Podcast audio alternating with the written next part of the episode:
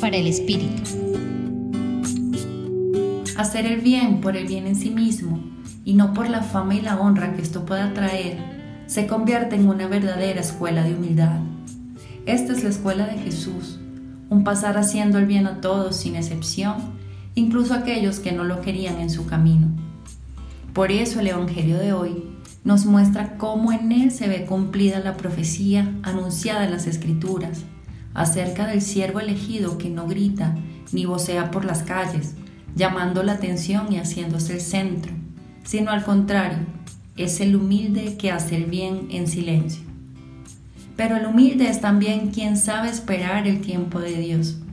Por eso no rompe la caña resquebrajada, ni apaga la mecha que vacila. Estas imágenes representan esas realidades que muestran la fragilidad y los puntos débiles de los seres humanos y de la sociedad, ante las cuales muchas veces nos impacientamos, queriendo forzar los cambios, eliminar lo que no funciona y acelerar los procesos para ver resultados inmediatos. Frente a esto, se nos invita a la espera activa desde el cuidado y la paciencia. Confiar en que siempre podemos hacer algo para sostener la vida, para mantener la luz en medio de la oscuridad, aguardando así el tiempo de las transformaciones y de los nuevos comienzos para cada persona y para cada realidad de esta casa común que habitamos.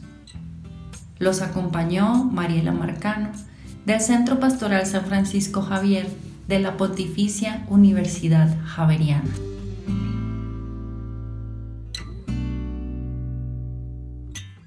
Escucha los bálsamos cada día entrando a la página web del Centro Pastoral y a javerianestereo.com.